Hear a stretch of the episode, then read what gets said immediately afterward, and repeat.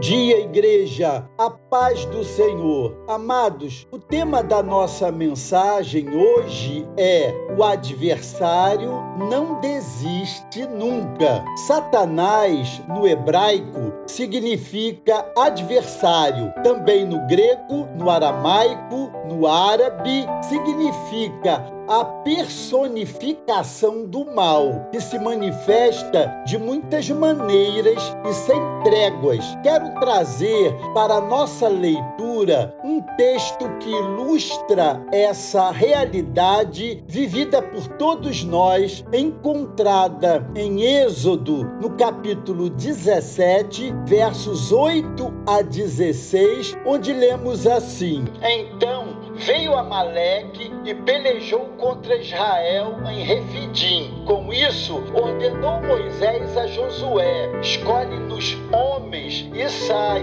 e peleja contra Amaleque. Amanhã estarei eu no cimo do outeiro e o bordão de Deus estará na minha mão. Fez Josué como Moisés lhe dissera e pelejou contra Amaleque. Moisés, porém, Arão e Ur subiram ao cimo do outeiro. Quando Moisés levantava a mão, Israel prevalecia. Quando, porém, ele abaixava a mão, prevalecia Amaleque. Ora, as mãos de Moisés eram pesadas, por isso tomaram uma pedra e a puseram debaixo dele, e ele nela se assentou. Arão e Ur sustentavam-lhe as mãos, um de um lado e o outro do outro. Assim lhe ficaram as mãos firmes até o pôr do sol. E Josué desbaratou a Amaleque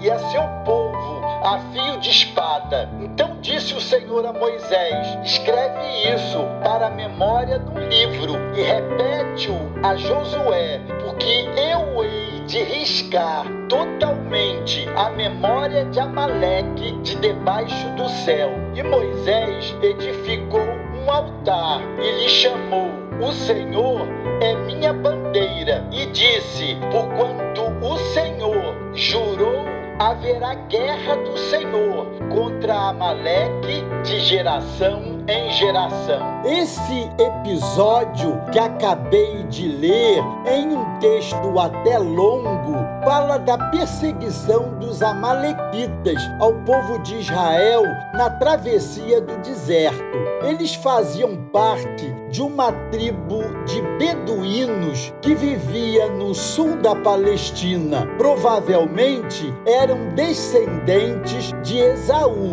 possuíam uma natureza opositora e traiçoeira. Eram ferrenho inimigos de Israel e eram considerados um tipo de Satanás nas escrituras sagradas. Esse texto mostra a vigilância que devemos ter, bem como as estratégias que devemos usar nas lutas contra os nossos opositores, os amalequitas modernos, que estão por toda parte e não se cansam de tramar contra o povo de Deus. São aqueles principados e potestades, aqueles príncipes espirituais da maldade que se levantam a todo momento, usando seres humanos como instrumentos para nos atingir. A jornada do servo de Deus nessa vida é uma contínua batalha. O nosso adversário não nos dá trégua, está sempre à espreita para nos atingir com seus dardos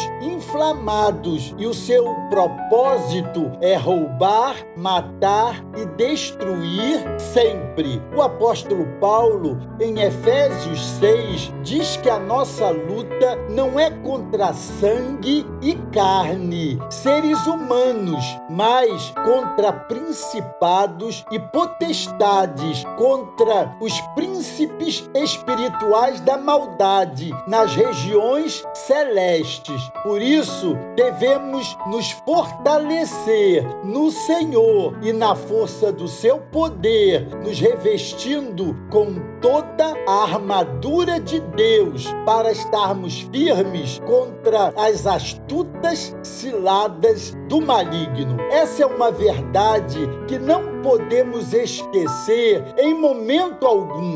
O grande problema é que esquecemos e negligenciamos essa batalha. Há uma ação amalequita por trás. Por isso, a oração vigilante e a vida no altar continuamente nos garantirão a vitória em todas as investidas. Moisés oferece ao povo daqueles dias, bem como ao de hoje, sete estratégias para vencer a batalha: lutar e não desistir buscar os lugares altos, levantar as mãos em oração de fé, buscar parceiros de oração, temer o inimigo, levantar um altar e sobre ele hastear a bandeira do Senhor e não negligenciar a vigilância. A nossa suficiência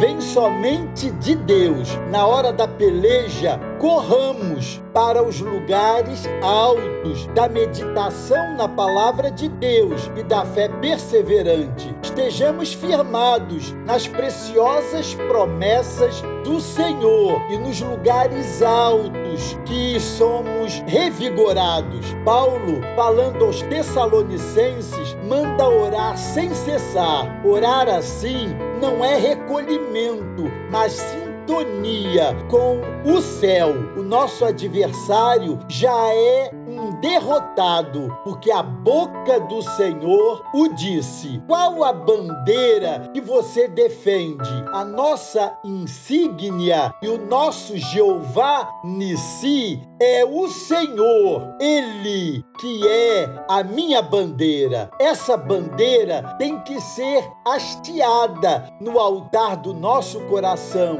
para que todos saibam quem é o Deus a quem servimos. Jesus falou aos seus discípulos que eles deveriam vigiar e orar para não caírem em tentação, porque o espírito está pronto, mas a carne é fraca. Que possamos pedir graça ao Senhor para vigiar sempre. A duração da guerra é o tempo de vida que temos sobre a terra. Que o Senhor nos ajude a discernir essas coisas em nome de Jesus Cristo.